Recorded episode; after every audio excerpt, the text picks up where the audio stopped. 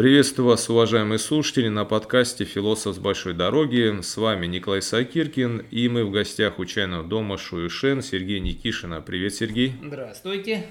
И сегодня Сергей хотел нам рассказать о народностях Китая, вообще на национальном вопросе. Я в этом ему помогу, как всегда, своими, своими наводящими вопросами. Э, ну и начнем с такое небольшое вступление. Мы же, как э, принято считать, ну как у всех, да, вот, живущих в какой-то своей стране по отношению к другим странам, что вот есть вот французы, и они вот все вот французы, да, вот, например, китайцы, они вот вот китайцы. Вот. Про себя-то мы знаем, что у нас тут и русские, и есть и казахи, и евреи, да, там, ну не, мы понимаем, что вроде как и там же много народностей, да, там, но как-то вот китайцы, они все для нас едины китайцы, французы едины, собственно говоря, для многих иностранцев, я когда студентом был, общался, они воспринимали всех э, русских, независимо от цвета кожи и цвета волос, как, ну, они все русские, это просто русские такие. Даже бывшие республики СССР воспринимали в кино, если посмотреть, там казахи европейцами могли быть вполне себе. А на самом-то деле не так. Китай это многонациональная страна, и, в общем-то, все мы помним э, и вопрос с тибетцем, и уйгурами. Вот э, скажи, Сергей, о каких народностях мы сегодня поговорим, да, и, ну, как бы, как понятнее было бы слушателю, ну, нельзя так, ну, сравни, попробуй с нами, да, вот, mm с, какие эти народы бы на наши, если перенести российскую географию, что это за народности были бы? А, хороший, кстати говоря, такой.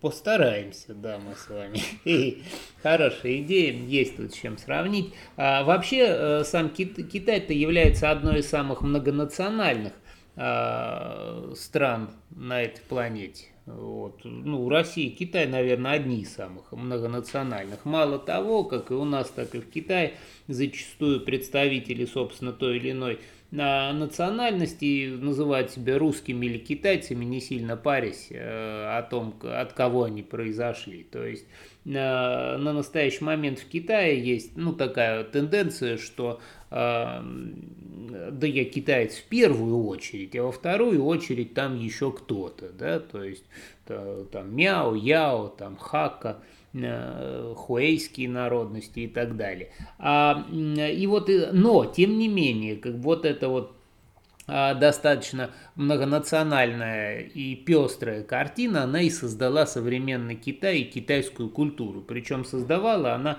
издревле эту самую культуру. И тут стоит нам, конечно, э, для того, чтобы понять Китай современный и куда он будет двигаться, и вообще причины его э, великой культурной устойчивости, э, мы должны уделить внимание и национальному вопросу. Э, в том числе. Э, немножко сначала поясню этот э, тезис. Вот почему культура Китая там где-то 3000 лет, а скорее всего еще и больше, невзирая на длиннейшие периоды раздробленности и войн, либо потом такой вот мощной консолидации, сохраняется непрерывной том числе и по той причине, что это синтетическая культура. Лишь только синтез дает устойчивость культуры. Ни одна мононациональная культура долго не просуществовала. Поэтому тут э, хочешь не хочешь, вот варится этот котел народов, они взаимообогащаются э, друг с другом, иногда мирно, иногда военным образом, и тогда рождается что-то такое приличное. А, кстати, ремарку позволю себе, вот даже если взять на примере нашего государства, политика-то крайне русификации и при царе, и при СССР приводила так плачевным результатом, когда свести хоть все хотели под один, под один знаменатель общий. И плюс еще, когда вот у нас модно же говорить об империи, да, вот э, империализме, как бы, да, вот видеть себя имперцами, и при этом говорить про какой-то вот отдельный путь только нашей нации. А на самом-то империя же, это же как раз вот про то, что это же синтез куча всего. Вот есть, да, центр, в котором съезжаются все народности. Империя это всегда очень много чего-то, не что-то такое моно чего-то. А, здесь, э, ну, я не столь, я не соглашусь, наверное, с тем, что Советский Союз – это политика русификации, потому что а, ну, постранствовав по странам а, бывшего Советского Союза, там, в особенности среднеазиатским, там, мне еще довелось, не знаю, в кавычках посчастливилось или без кавычек, ну, там классно было, в Туркменистан там съездить и так далее. Вот. Из чего я сделал вывод, что не существовало бы народа туркменов с одним каким туркменским языком и определенной общетуркменской культурой, э, если бы не Советский Союз. И то же самое я могу сказать за кыргызов, э, и то же самое в определенном уже в меньшей мере могу сказать за таджиков. Ну, вот, э, Э, потому, да и за ряд дагестанских народностей, например, потому что именно русские по происхождению там этнологи, культурологи, ну вот, советские такие, вообще ни рядом ни кыргызы, ни туркмены, они все это записывали, придумывали, язык придумывали и, э, и прочие, значит, вещи. Да, а, кстати, есть, как колонии же тоже многие да, народности стран Юго-Восточной Азии же там вычленились тоже. Благодаря, да, в, в, в определенной мере, благодаря. Поэтому тут, э, что касается имперской России, ну, там, да, я соглашусь, что политика русификации имела место, но она проводилась, как обычно, в любой России. Это политика вот, э, то, что пришло в голову в Петербурге, когда оно доехало а, до, допустим, Якутии, до Якутска, да, там как-то это, сделать якутов православными, там, например. Это все закончилось баней, как бы, и попойкой с якутками, там, да. И все, и все православие на этом за, за, закончилось, да, и хорошо, что так, значит. Но э, по поводу Китая, вот примерно то же самое, да, это хорошее такое наблюдение, что э, Китай, когда пытался действительно подогнать все под единую этническую гребенку, у него это не всегда получалось. Когда он пытался, вернее не пытался, а оставлял национальные, а, собственно, меньшинства с их культурой там, и религией более-менее в покое, за исключением агрессивных, вот, ну, те же самые э, мусульманские национальные, э, значит, меньшинства, а административную систему вводил единую, вот в таких случаях более-менее формировалась устойчивая империя. Про заговорили про уйгуров, тибетцев, да, вот все-таки кто здесь будет прав? Э, я понимаю, что здесь истина где-то посередине, но тем не менее. Одна страна говорит, что угнетается Тибет, э, уйгуры угнетаются, концлагери, там, да, там э, Тибет своей культуры не могут э, реализовываться. С одной стороны. С другой стороны, насколько мы знаем, Тибет вообще-то была очень по нравам-то ужасное место, ужасная страна, вплоть до того, что там ну, царили такие жестокие законы, да и обряды там черной религии Бон были не самые-то у них э, добросердечные. И уйгуры, опять-таки, радикальные исламисты, то есть, получается, как бы второе мнение гласит, что пришли китайцы и как-то попытались систематизировать, да, там, убрав э, ритуалы черной религии Бон, в тибетов, у уйгуров э, вот этот радикальный исламизм. Вот где все-таки здесь правота? Да как видно, как видно посерединке, как обычно. А дело в том, что касаемо Тибета, это было достаточно ну, мощное теократическое государство, я имею в виду мощное с идеологической точки зрения. И что там черная религия Бон, что о ней говорить, если а, тот же самый буддизм тибетский, это был, ну, так скажем, э, если мы бы сняли вторую часть Кинзадза и снимали ее про тибетский буддизм, это было бы очень похоже на, значит, по, при всем моем великом уважении к буддизму, но тут давайте разделять как бы историю и э, философию буддизма. Ре, а реальная история это с реальным народом. А если этот реальный народ это тибетцы, то это реальная история вдвойне. Как бы вот наш путешественник бурятского происхождения, хороший историк, ну, философ Цибиков. Цибиков, да, он, ну, я очень люблю читать, э, ну, вон, и как там, про за Тибет писал, очень любил читать его воспоминания, как он находится на буддийском э, богослужении в рамках секты Гелук, официальной секты, самой главной э, в Тибете. Они там, значит, монахи сидят, молятся, все сидят, молятся, по, между рядов монахов лазят дети грязные, значит, а, голопузы. Да, и в рот им суют.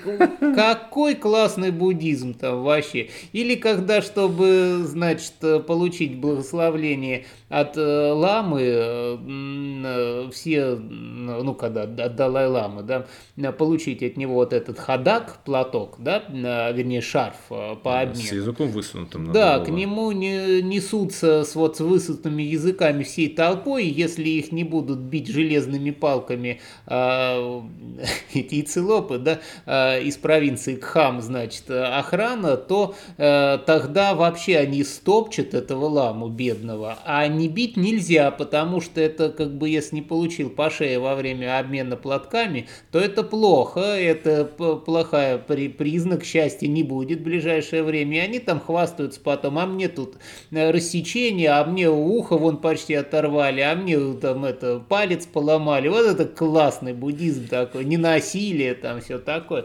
Поэтому, ну я уже не говорю за то, что в теократическом Тибете смерть была много за что.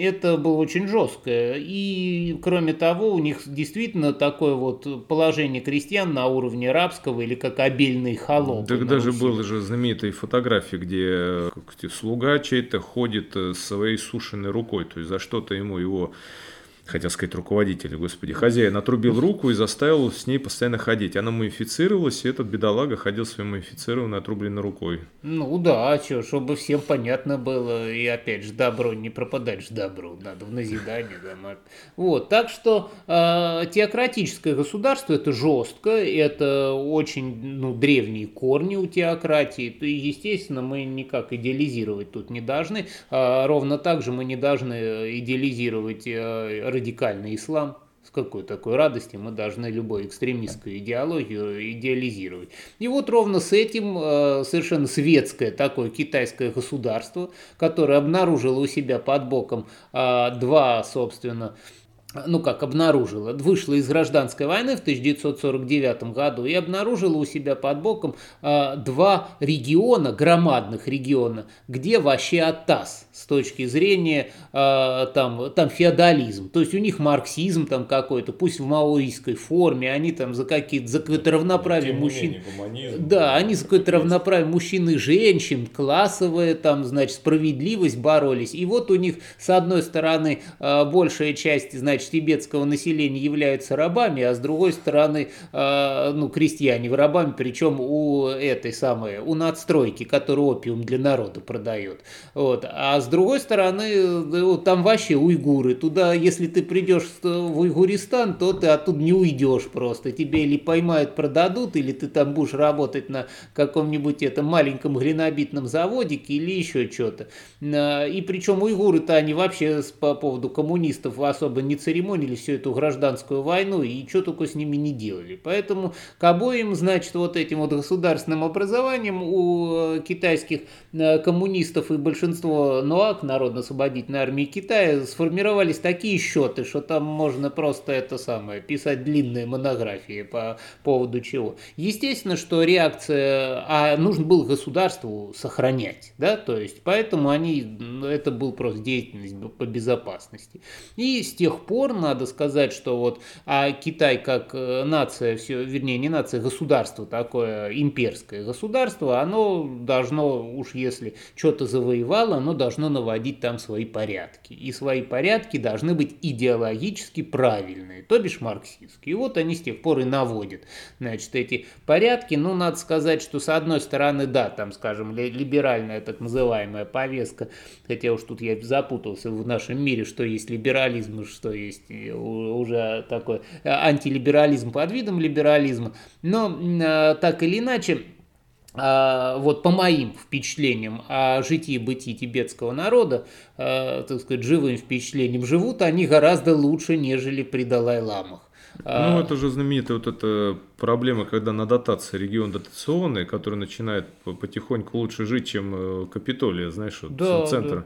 Да. А с учетом там даже я же в новостях смотрел недавно Э, автоматизированные э, заправки для электромобилей в Тибете. В Тибете, да, вот есть... горы там 3-4 тысячи над уровнем моря, и у тебя ты едешь на этом электромобиле, заправляешься и дальше по горам едешь. Нормальный ход такой, да.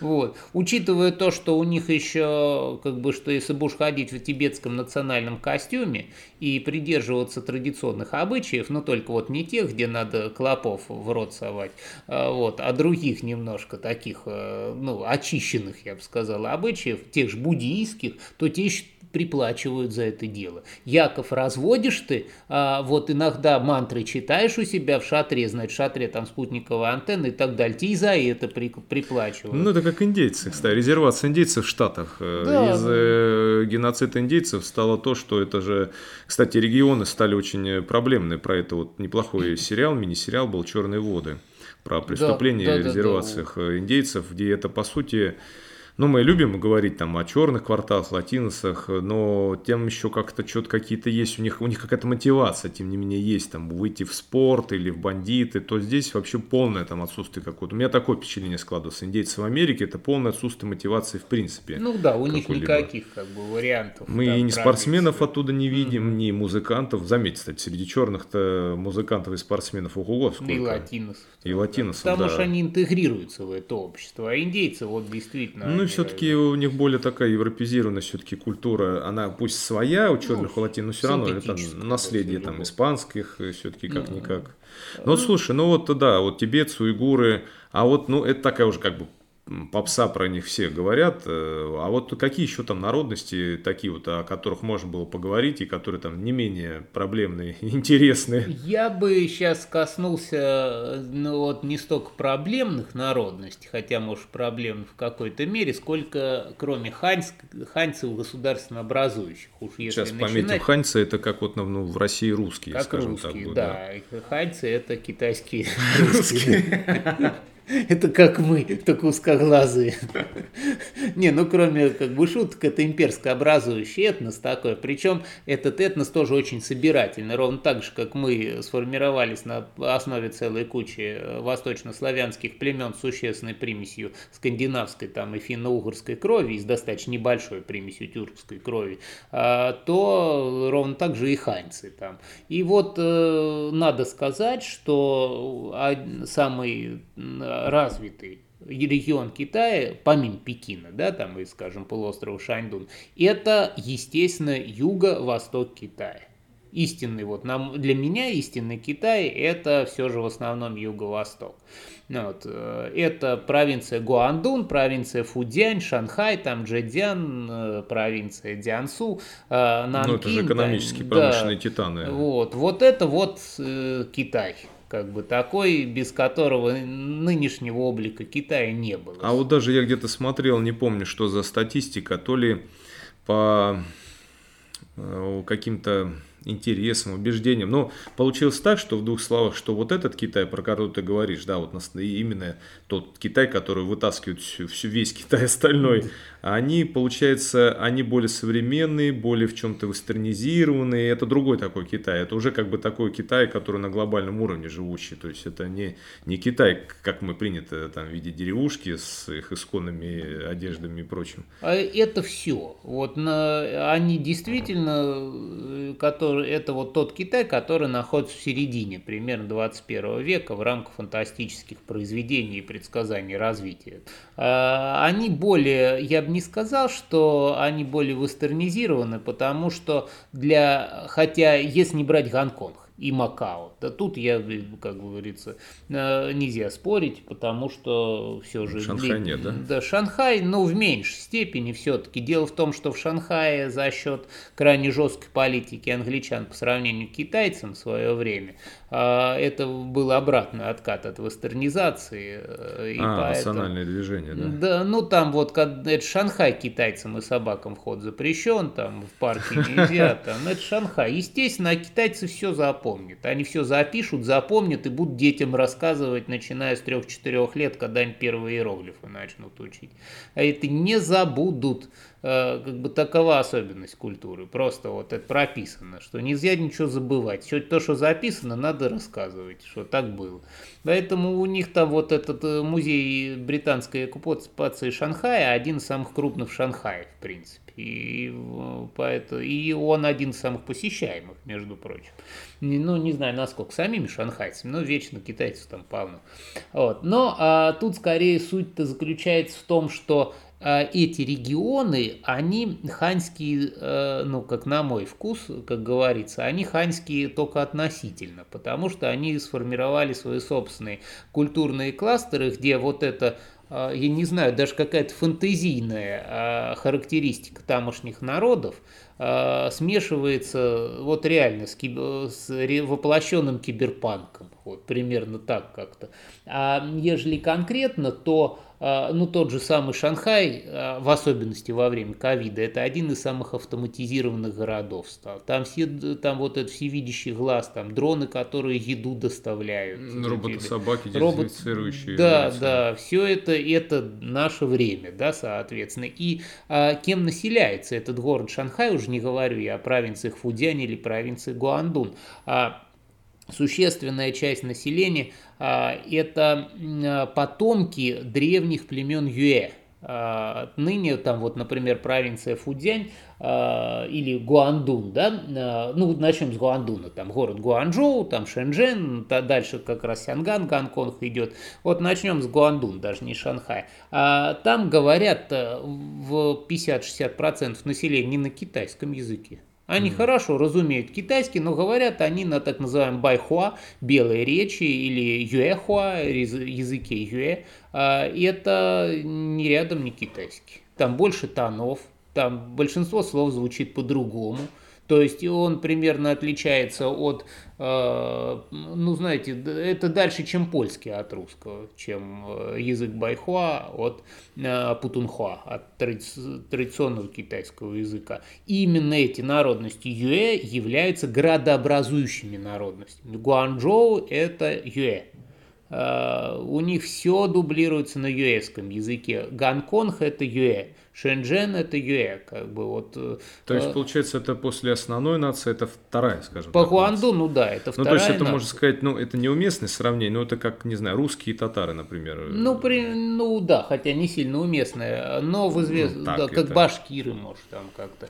А, но в значительной мере. Это просто, ну, они, это другой народ, который, тем не менее, создавал испокон веку, начиная примерно с 5-6 веков до нашей эры, самостоятельную сельскохозяйственную и городскую культуру, которые э, очень, э, так сказать, преуспели в растительном земледелии. И, соответственно, вот именно синтез культур дал нам вот эту великую провинцию Гуандун, которая самая торговая, наверное, в мире провинция. Это вот, э, да, это знаменитая. Великого торгашества, как говорится. И вот эти вот, и у них же у Юэ, вот мы посмотрим гонконгские фильмы, они не на китайском говорят, они на юэском говорят, именно на байхуа. Мы попса гонконгская, вот если ее послушать, э, такая красивая, что вообще, потому что один из самых звучных и красивых языков, как на мой взгляд. А на... Джеки Чан пел, когда. Он очень много на юэ пел. Он и на Путунхуа, ну, вот конечно. Я... Да, и музыка но... там классная. Но она такая западная была, но сочетание очень было при 80-е. Вот, да. Можно, не знаю, хоть выложить там пару песенок, вот как на Путунхуа она поется, и как на юэ она. 从前现在过去了再不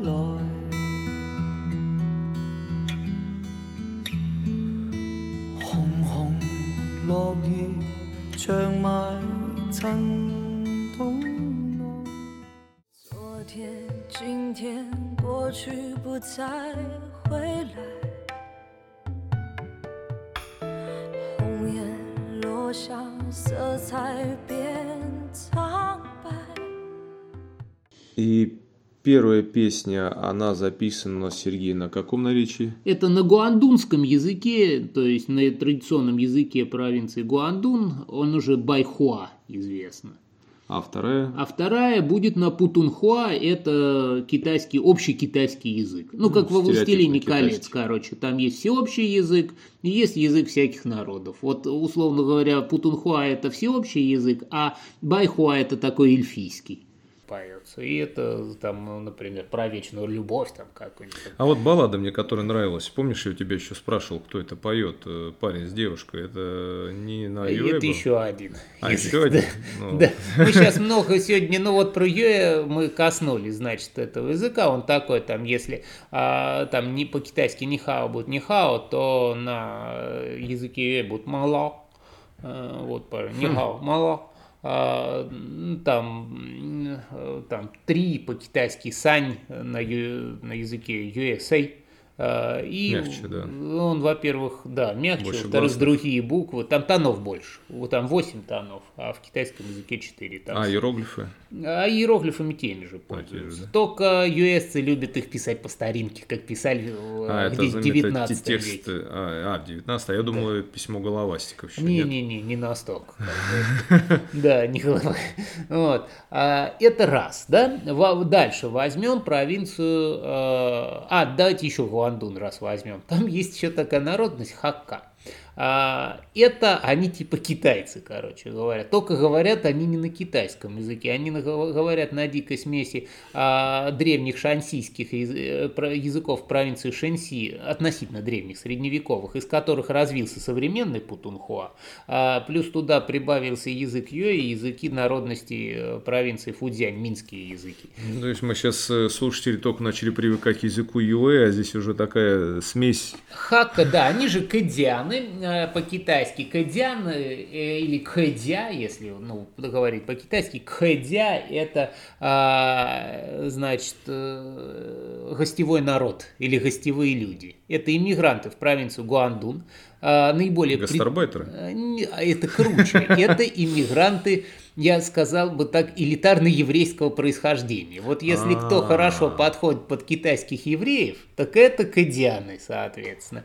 Кэдя, а, действительно, это торговые кланы, которые в поисках лучшей жизни переселились из провинции Шэньси, а, ну, в основном из Шэньси.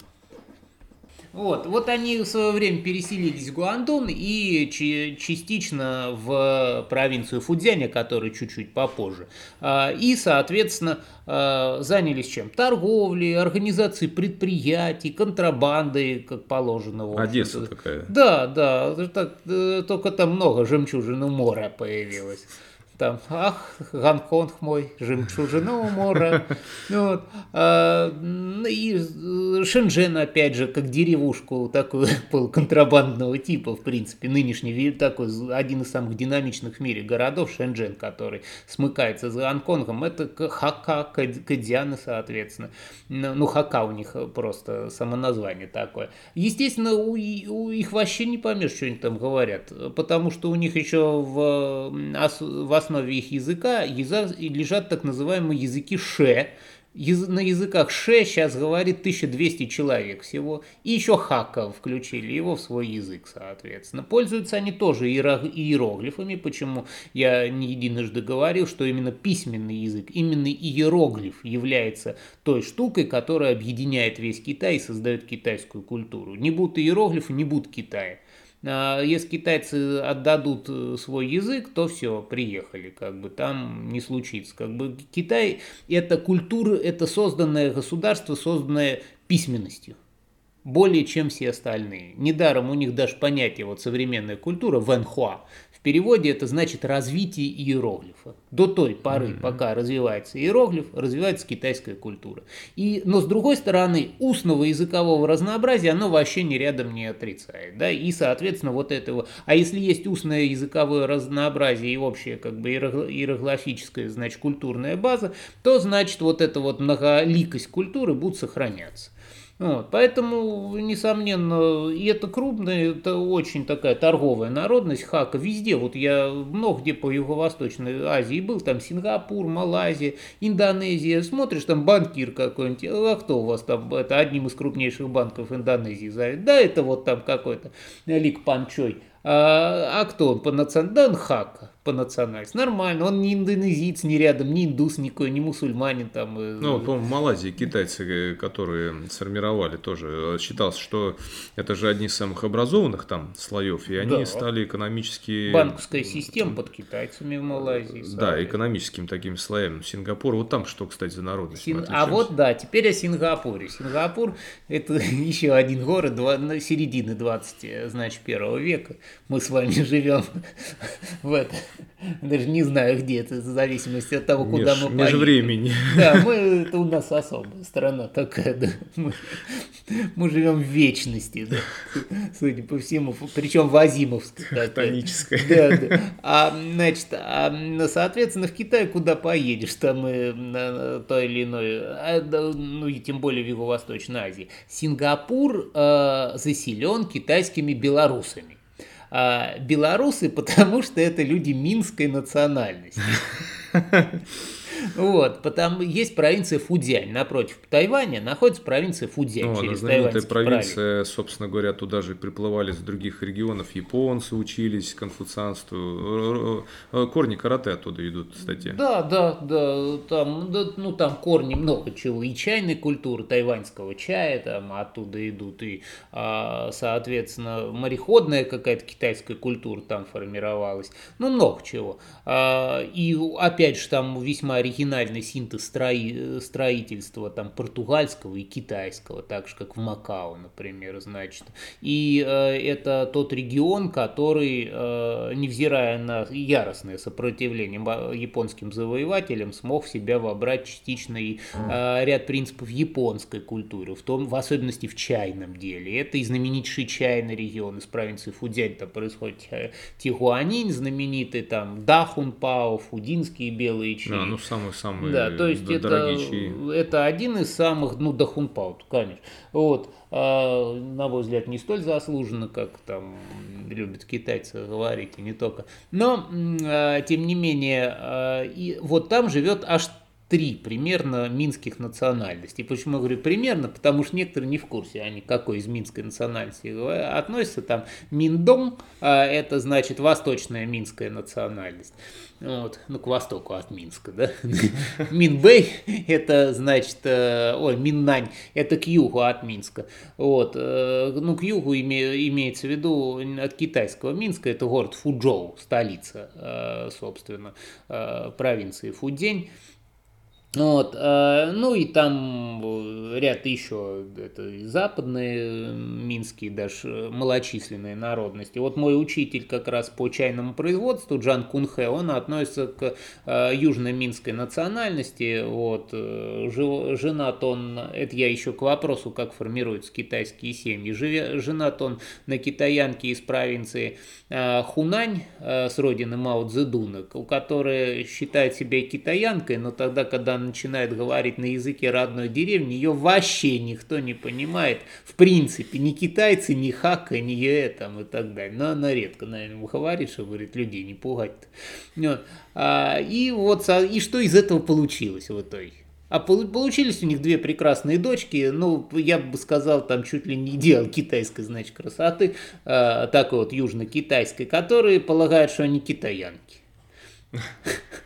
Ну, национальность это больше состояние души. Да, да, пример. И вот э, из этого дела, вот как раз Сингапур, в основном он заселен Миннань, э, южно-минскими, значит, ребятами. И, а в основном я в Сингапуре из китайских языков именно миннаньский диалект слышал. А он, ну, никак на китайский не похож там это самое. Чай-то будет не ча, например, а ла. Э, О, это совсем другие а, звуки. Да, а еще я, тоже чай будет, и тья тоже чай. Ну вот на Южно-Минском в основном они тья чай называют. Откуда ти произошло, английское, соответственно. И вот именно национальный вопрос, кстати говоря, с минскими национальностями, смягчает противостояние по тайваньскому конфликту. Потому что элита, скажем, Тайваня э, в Китае это застарелые враги китайского коммунизма, потомки Чен Кайши, который, значит, Гуаминдан, так называемый, э, который боролся с Мао Цзэдуном, там воевал с 1945 по 1949 год, потерпел поражение. Ну, в общем, это ну, враги на много, на столетие примерно. Но простой народ на Тайване и в провинции Фудзянь это одни и те же китайские белорусы. Причем простые. Они-то, они простые просто. Они говорят на своем языке, короче говоря, который не понимает э, так называемая социальная элита Тайваня, и который не очень понимает все остальные. Они друг с другом там уже э, попереженились по бизнесу у них и там, и сям. Явля... Гоняют все через пролив туды-суды. И, естественно, для них вот эти все политические игры, это просто э, вообще обломали всю тусовку. Тут ковид недавно был, еще политика вот этого. Да? Это не есть хорошо для них, и э, это в том числе вариант, почему на Тайване обострять, это обижать существенную часть народу, э, своего же собственного, обоим государствам. И, как на мой взгляд, это вот надежда в том числе на то, что Тайвань может интегрироваться ну, э, относительно безболезненно, но через длительное время, потому что надо, чтобы сто лет прошло со времен гражданской войны, там, чтобы они подзабыли эти вот кровные старые счеты, может интегрироваться в Китай. И вот мы таким образом пробежались по началу по э, всего лишь трем народностям, но уже понятно, какой они внесли э, вклад в общекультурное развитие Китая. Потому да. Да не только Китай, а вообще азиатского региона. Да, Сингапур-то это же... Синг... Ну, Сингапур... Гигант. Да, э, это... не по размерам гиганта, а по экономическому влиянию. Ну, он вверх и вниз гигант, я бы так сказал. А, потому что я, когда в Сингапуре, значит, был, я жил в гостинице на денег-то, это когда я так не мог себе позволить слишком дорогие гостиницы, и не слишком не мог. Короче, но в Сингапуре я нашел гостиницу, хоть и дорогой, на минус седьмом этаже.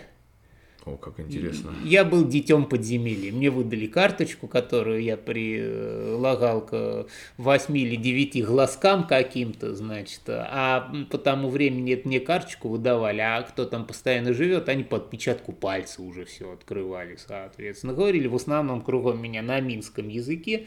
Вот. На минус следующем этаже работала швейная фабрика. Ну, то есть вот такой вот 20 э, первый век. Да, старый уже. А, вот, слушай, да. кстати, да, отвлечемся про Сингапур.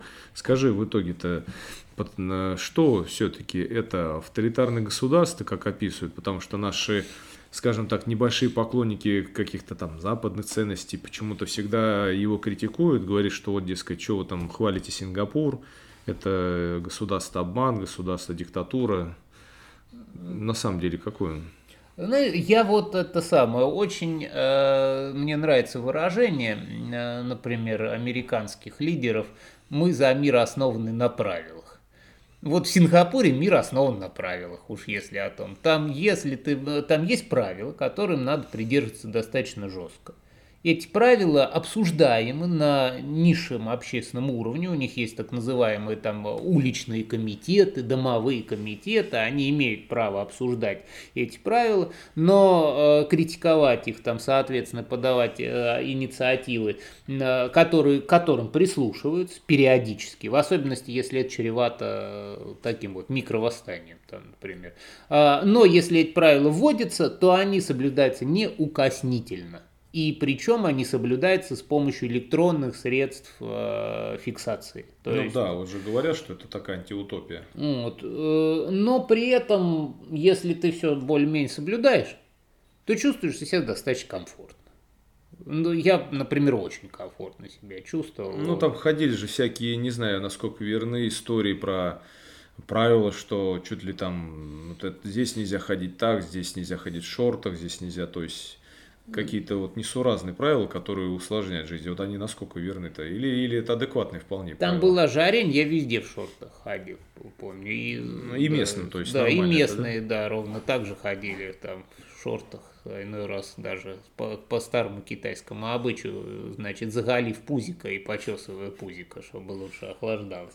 А в этом смысле я не изучал специально, я посмотрю вот к следующей этой самой, насколько там степень несуразности, но судя по тому, как в ковид э, китайская э, бизнес такой большой и средней руки э, покупал квартиры в Сингапуре и делал дела через Сингапур, уже не только минские национальности, но и там хака, а уж если китайские евреи там что-то начали покупать, значит, то там нормально для бизнеса, для дел там нормально, и для жизни там более-менее. Значит. Да я думаю, да, это всегда вот эти, э, знаешь, как по, по, по, такие вот страхи в стиле Олдоса Хаксли, что, дескать, там хорошо, значит, вот это антиутопия, там везде с тобой следит большой брат, и чем больше про это говорят, тем меньше начинаешь в это верить, реально. Плюс еще для Юго-Восточной Азии, для многих народов, вот, вот эти все три народа, о которых мы поговорили, а, объединяет одно – они выше всего ценят длинную стабильность. То есть правила, ладно, хорошо, мы будем соблюдать, но дайте нам эти правила стабильными. Ибо длинная стабильность вызывает адаптацию, адаптация дает прирост там, богатства, мобильности по свету и так далее и тому подобное. Поэтому главное, чтобы оно длинное и работало. А каким демократическими, полутоталитарными методами и так далее, да и, честно признаться, по барабану, судя по моим наблюдениям. Ну, то есть, в принципе, получается, что, ну да, что у них есть свобода торговли, свобода выбора, свобода передвижения. Это большие достаточно ценности, да. с помощью которых можно жить. Слушай, ну интересная получилась беседа, кстати, про народности это вообще отдельный же разговор, а то все у нас Тибет, уйгуры, как будто как бы в Китае нет других национальностей, это уже стало реально попсой такой. Э, мы продолжим разговор, может быть, с примерами, и ты говоришь, что даже есть э, мемы, да, там про эти национальности какие-то. Да, выложим тогда в телеграм-канале про вот эти вещи.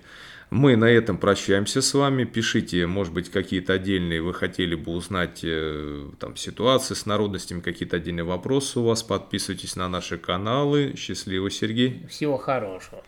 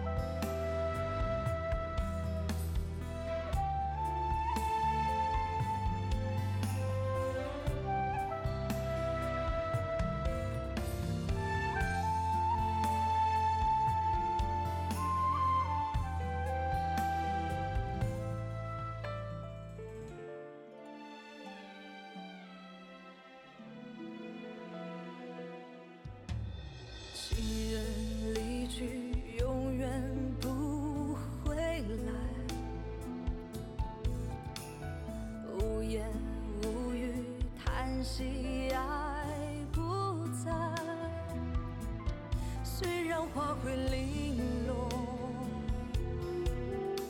但会重开。恍若隔世的爱，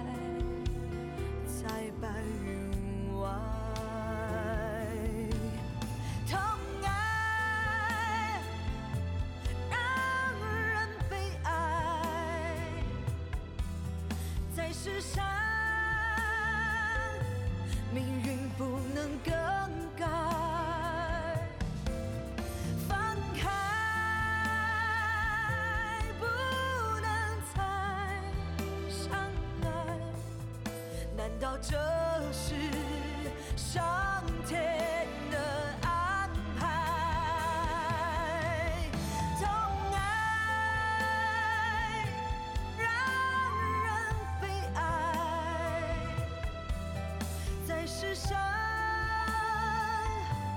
命运不能更改。放开，不能再相爱。难道这是上天的